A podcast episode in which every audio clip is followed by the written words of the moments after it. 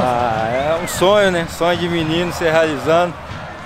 Muito feliz, mesmo com a menos ali, tomando uma pressão. A gente conseguiu segurar e a equipe está de, de, parabéns pelo grande jogo que fez hoje. E principalmente a torcida, né? Que, que compareceu. Né, a torcida a gente dispensa comentário, a gente sabe né, o quão importante e apaixonada é a torcida cruzeirense. Primeiramente, a gratidão enorme. Deus tem sido muito bom comigo, realizando o sonho de criança, poder estrear com a camisa do Cruzeiro, com os três pontos.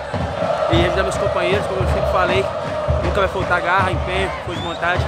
E é só o começo de uma grande trajetória com meus companheiros. Quase, quase que saiu um golaço ali. Quase que saiu o gol, mas o importante é ajudar os companheiros, três pontos e vamos vir gols aí pela frente.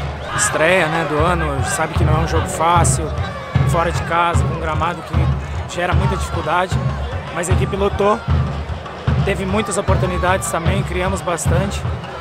Foi um jogo difícil, mas que bom que a gente venceu, né? Que bom que a gente conseguiu essa vitória, começar com o pé direito e assim crescer, seguir crescendo jogo após jogo, formando uma equipe muito forte.